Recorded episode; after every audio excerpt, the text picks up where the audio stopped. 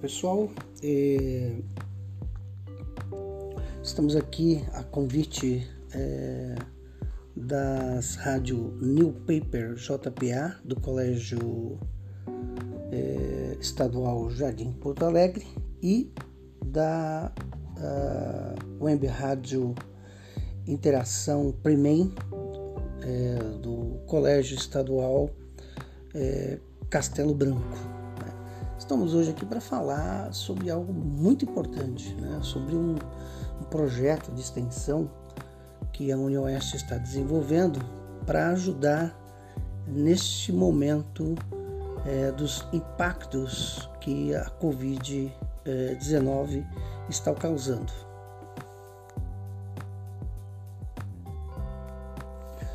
Meu nome é Edson, eu sou professor da União Oeste, curso de Serviço Social e sou coordenador de um projeto de extensão chamado Casulo Sociotecnológico. O Casulo Sociotecnológico é um projeto de extensão que já tem aí mais de 15 anos e que tem o objetivo de contribuir com uh, o desenvolvimento de projetos inovadores no campo das políticas sociais, na área do desenvolvimento humano. Né? E já desde 2017 nós uh, estamos desenvolvendo um projeto de prevenção à saúde mental, principalmente na questão da prevenção à ideação suicida e do sofrimento emocional. É, o projeto Casulo ele tem três grandes é, atividades. Né? Uma delas é o que a gente chama de incubação de inovação né, em tecnologia social. Um segundo é uma ação de é, educação para a inovação, que é concursos, palestras, né? E um terceiro é uma ação de assessoramento e consultoria para organizações públicas, privadas ou de organizações do terceiro setor. Dentro dessa primeira ação da incubação, que incubar significa melhorar uma ação antes de lançá-la propriamente dito em larga escala, é, nós começamos a desenvolver um projeto chamado Garra pela Vida. Eu é a abreviação de Grupo de Reação Rápida pela Vida. A ideia desse projeto foi exatamente desenvolver três ações para prevenção no campo da, é, da ideação suicida e do sofrimento é, emocional. Uh, a primeira ação dentro Garra pela Vida seria a criação de grupos de apoio, né? Então, implantar grupos dentro das escolas, dentro das empresas, nas igrejas, nas comunidades, né, nas associações de bairro.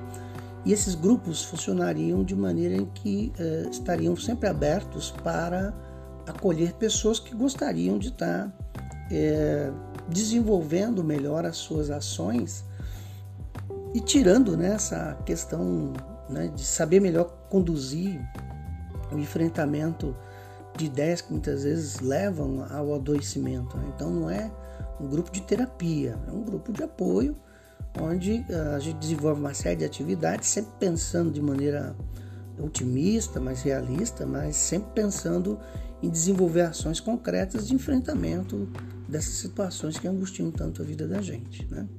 Uma segunda ação é criar uma rede de uh, amigos uh, é, girassóis, né? Então, o girassol é um símbolo de coisa positiva, de coisa boa, né?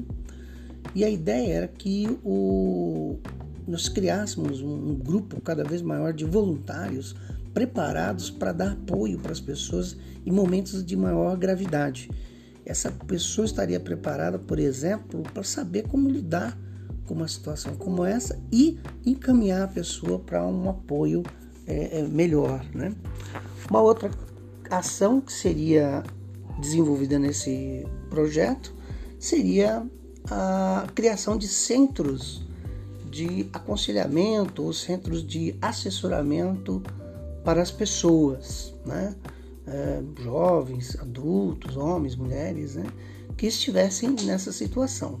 Bom, as duas primeiras ações nós conseguimos desenvolver e até bem, né? mostrando bons resultados e aí estávamos caminhando para implantar a terceira e tentar captar recursos para poder ampliar né, o desenvolvimento dessa ideia. Bom, e aí veio, principalmente em março, né, a questão do Covid, uh, e aí atrapalhou tudo, né, fez com que a gente não uh, conseguisse mais desenvolver isso. Mas aí uh, surgiu a ideia de fazer um teste adaptando essa criação do centro de, de aconselhamento para uma atividade de aconselhamento à distância. Daí surgiu um projeto que eu denominei de Ascense Covid-19, ou seja, aconselhamento socioexistencial situacional no enfrentamento da Covid-19.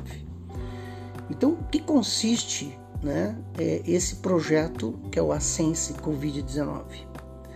É exatamente um serviço aonde as pessoas que queiram né, é, apoio, auxílio né, nesse momento do Covid, né, do confinamento, do isolamento, é, possa é, usufruir desse serviço, que é um serviço gratuito, é um projeto aprovado aqui pela Unioeste, então é um projeto oficial, né, que tem, é desenvolvido por mim, né, já tenho aí mais de 30 anos de formação e atuo já com atendimento individual já há muito tempo, tenho formação na área de serviço social, na área de coaching, né? Estou terminando uma formação na área de especialização em logoterapia e análise e analista existencial. E com uh, esse projeto, principalmente do, da prevenção do suicídio, a gente vem lidando aí com, com situações de apoio, principalmente nesse campo. É, repetindo, não trata-se de uma atividade de terapia, é de aconselhamento no sentido preventivo, né? Se, e aí temos logicamente condição de detectar se a pessoa precisa de um, um cuidado, um tratamento diferenciado, aí a gente vai fazer o encaminhamento devido, né? Então, o objetivo do Ascense Covid-19 é oferecer um serviço de apoio para o enfrentamento dos impactos e desdobramentos do isolamento social que apresenta uma série de problemas, tanto emocional, estrutural, social e econômico, e que requer uma atenção mais específica e um preparo mais adequado de cada pessoa. Né? E aí, quem pode participar e usufruir desse serviço? Né? Todas as pessoas, jovens, adultos, né? Uh, da comunidade aqui da, da nossa região, inclusive estou atendendo pessoas de fora, tem gente do Nordeste, de Maringá, Cascavel, né? que estão é, usufruindo desse serviço. E os atendimentos, eu comecei isso no início de maio, né?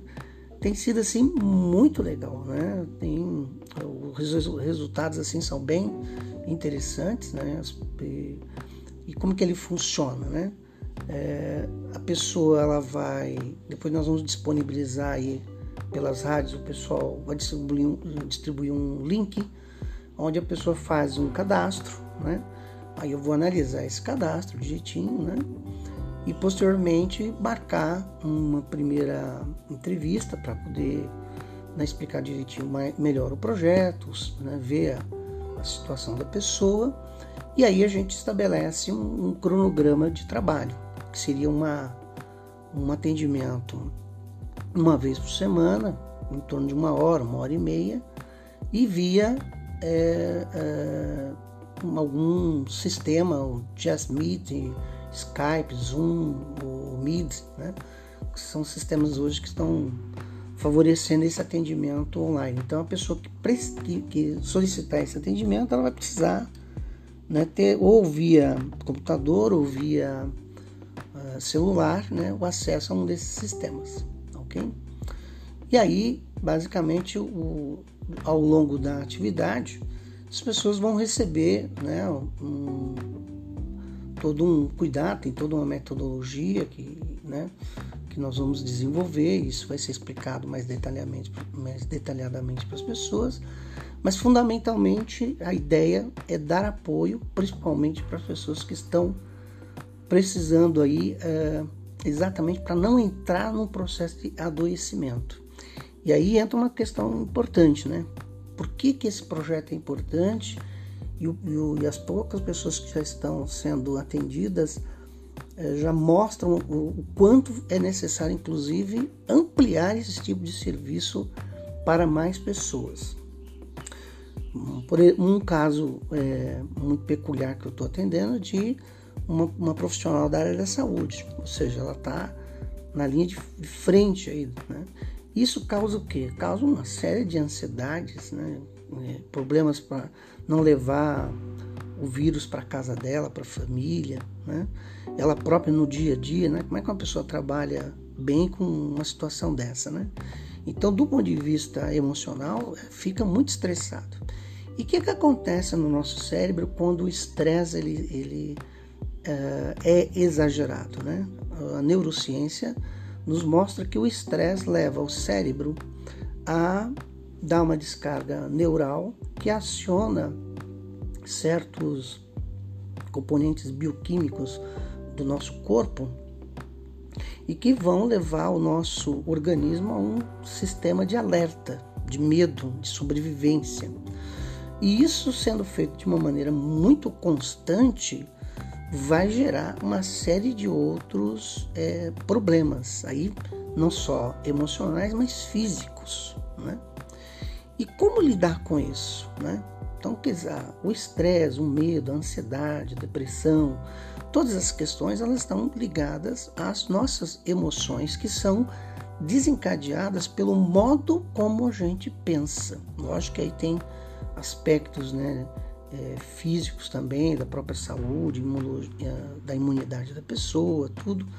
Mas os estudos nesse campo mostram muito claramente que o modo como a gente pensa e como a gente faz o autocontrole do nosso modo de pensar e raciocinar, ele é decisivo, né? Então, uma das coisas que nesse trabalho a gente faz de prevenção é exatamente isso. Primeiro, escutar a pessoa, que às vezes as pessoas não têm quem as escute, né?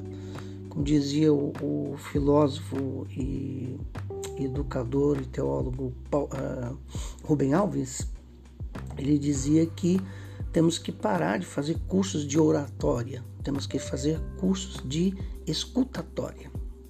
E esse momento é muito importante poder falar e falar com alguém que possa, junto com essa pessoa, encontrar modos e estratégias de lidar com essa situação. E quando a gente está estressado, né, ou seja, por conta dos relacionamentos familiares que com o isolamento acabam é, é, aumentando, inclusive casos aí, relatos já de pessoas é, com, de, é, denunciando a questão de violência, de agressão, né, e mesmo de aprofundamento né, de crises depressivas. Né? E aí entra aí uma questão importante, saber lidar com isso. Então nós vamos usar algumas ferramentas e abordagens nesse processo. Né? O, o, o termo aconselhamento, ele, é, apesar do, do entendimento meio popular, que aconselhar seria dar conselhos, mas não é isso que acontece. Né? Nós não vamos ficar dando conselhos para ninguém o ato e o processo de aconselhamento é um processo é, psicossocial é, de é, ajuda, então, portanto, ele não, é, não vai dar conselhos ou dizer para as pessoas o que fazer, mas é, sim poder, de maneira sistematizada, de uma maneira técnica, é, apoiar a pessoa a ela resolver ou tomar decisões que sejam melhores para o seu momento, né? e principalmente nesse momento, onde não só o instante atual, mas o futuro é, se apresenta de maneira muito é, instável. Né? E aí precisamos é, ter é, e ver com otimismo, mas sendo realistas. Né? Não podemos fugir a essa é, é, realidade concreta que precisa ser é, devidamente é, considerada. Né? E o projeto ele parte é, de uma perspectiva teórica que eu estou já desenvolvendo já no projeto Garra pela Vida, que é a abordagem da logoterapia, né? principalmente na perspectiva de entender e de ter uma visão do ser humano mais ampla. Né? E na logoterapia, que é a terapia que cura pelo sentido, é, o Viktor Frankl, que é o criador dela, tem, apresentou um modo muito peculiar de olhar para o ser humano. Né? Então ele, ele entende que o ser humano é um, é um ser que está em construção, é um ser que, diferente de outros seres vivos, ele tem a liberdade e também a responsabilidade pelo seu destino. Ou seja, ele não é uma mera vítima das circunstâncias, nem dos sistemas e nem é, das determinações ou condicionamentos que a vida impõe. Né? E principalmente nesse campo do adoecimento emocional, e das grandes torturas psicológicas que esse isolamento e, e essas incertezas provocam, ele nos ensina que de fato é possível encontrar um sentido em cada circunstância das nossas vidas, né? E o que seria o sentido? O sentido é aquilo que dá força, razão, motivação para a gente não desistir, né? E de saber enfrentar as coisas. O Victor Frankl, ele, diferente de muitos cientistas, teve uma experiência de vida muito dura. Em 1939, no auge da sua carreira, ele já era médico, psiquiatra. Essa metodologia da logoterapia já era muito conhecida no mundo. É, Hitler invade a Áustria e ele, por ser judeu, e toda a família dele foram presos e ele foi para quatro campos de concentração. O último foi o campo de extermínio de Auschwitz, que provocou um estrago na vida de centenas de pessoas. Mas ele sobreviveu. E ele diz que ele sobreviveu porque ele colocou como sentido maior o propósito de escrever um livro sobre tudo aquilo que estava acontecendo e também de ver a esposa e os familiares dele. No livro Em Busca de Sentido, ele conta essa história em mínimos detalhes. Eu até sugiro a leitura desse livro, que ele é muito legal. É da editora Vozes, Em Busca de Sentido, Victor Frankl. É, e teve um, um, episódio muito interessante que é muito parecido com o que às vezes a gente sofre quando a gente fica isolado. Né? Lógico, não dá para comparar um campo de concentração. Mas às vezes o desespero leva as pessoas a perder de vista algo maior que pode ser feito, né?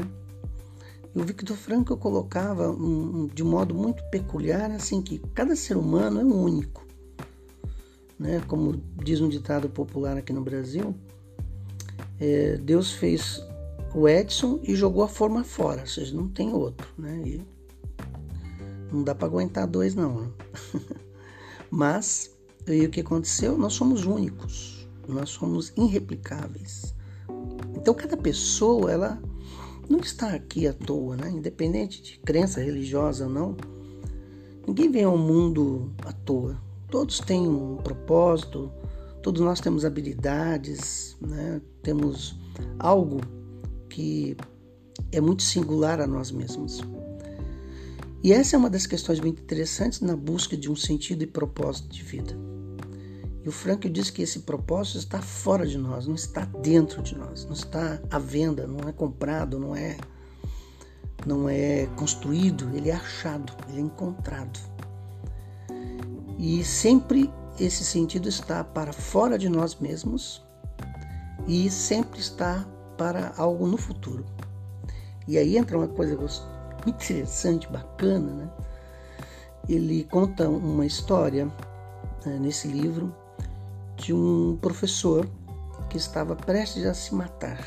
Ele era muito comum no campo de concentração as pessoas desistirem da vida e a forma de se suicidar mais comum era se atirar nas é, cercas eletrificadas, né? Era só se encostar nela assim a pessoa morria na hora, queimada, né? E esse professor estava decidido tirar a vida dele mas resolveu conversar com o Dr. Frankel. E Frankel, muito sábio, falou assim: escuta, o que, você faz? Ah, eu sou professor de, de geografia. E não teria alguma coisa assim na tua área que só você poderia fazer, mais ninguém? É, realmente tem. Eu tenho um projeto que eu comecei que era de um uma coleção de geografia muito específica, tal. Pois então, e por que não terminar ela? Porque se você não terminar ela, quem mais vai terminar? Falar, é, realmente não tem. É. E conversando daquela maneira, ele retomou as forças, resolveu não se suicidar e foi um dos que sobreviveu, né? E quando o Frankel pergunta isso, ele vai é, levando a pessoa, e aí acho que essa é uma grande lição que nós tiramos, e é isso que nós vamos procurar trabalhar nesse processo, é de que é, é possível dizer sim à vida, apesar de tudo.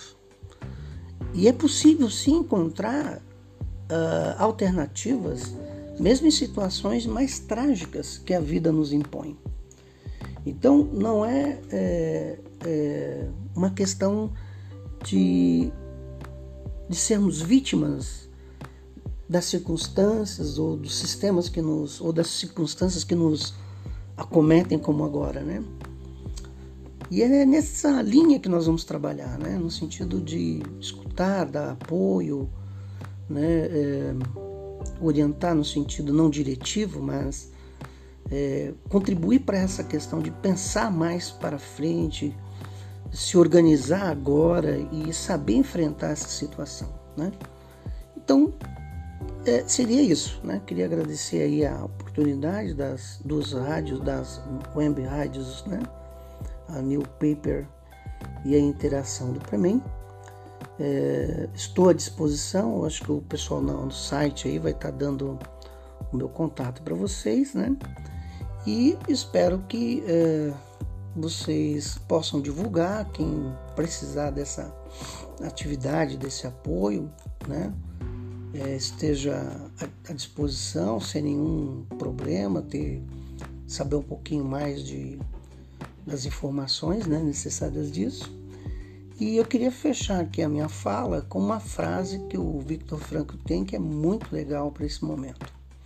Ele diz assim: Quando as coisas estiverem boas, usufrua, curta. Quando as coisas não estiverem boas, procure transformá-las. E se você não conseguir transformá-las, transforme a si mesmo. Tá ok? Aqui quem falou com vocês foi o professor Edson, do curso de Serviço Social da UniOeste Campus de Toledo. Falando sobre o projeto Ascense e sobre a o apoio né, é, nesse momento de crise do Covid-19. É, tá ok? Um grande abraço e até mais ver.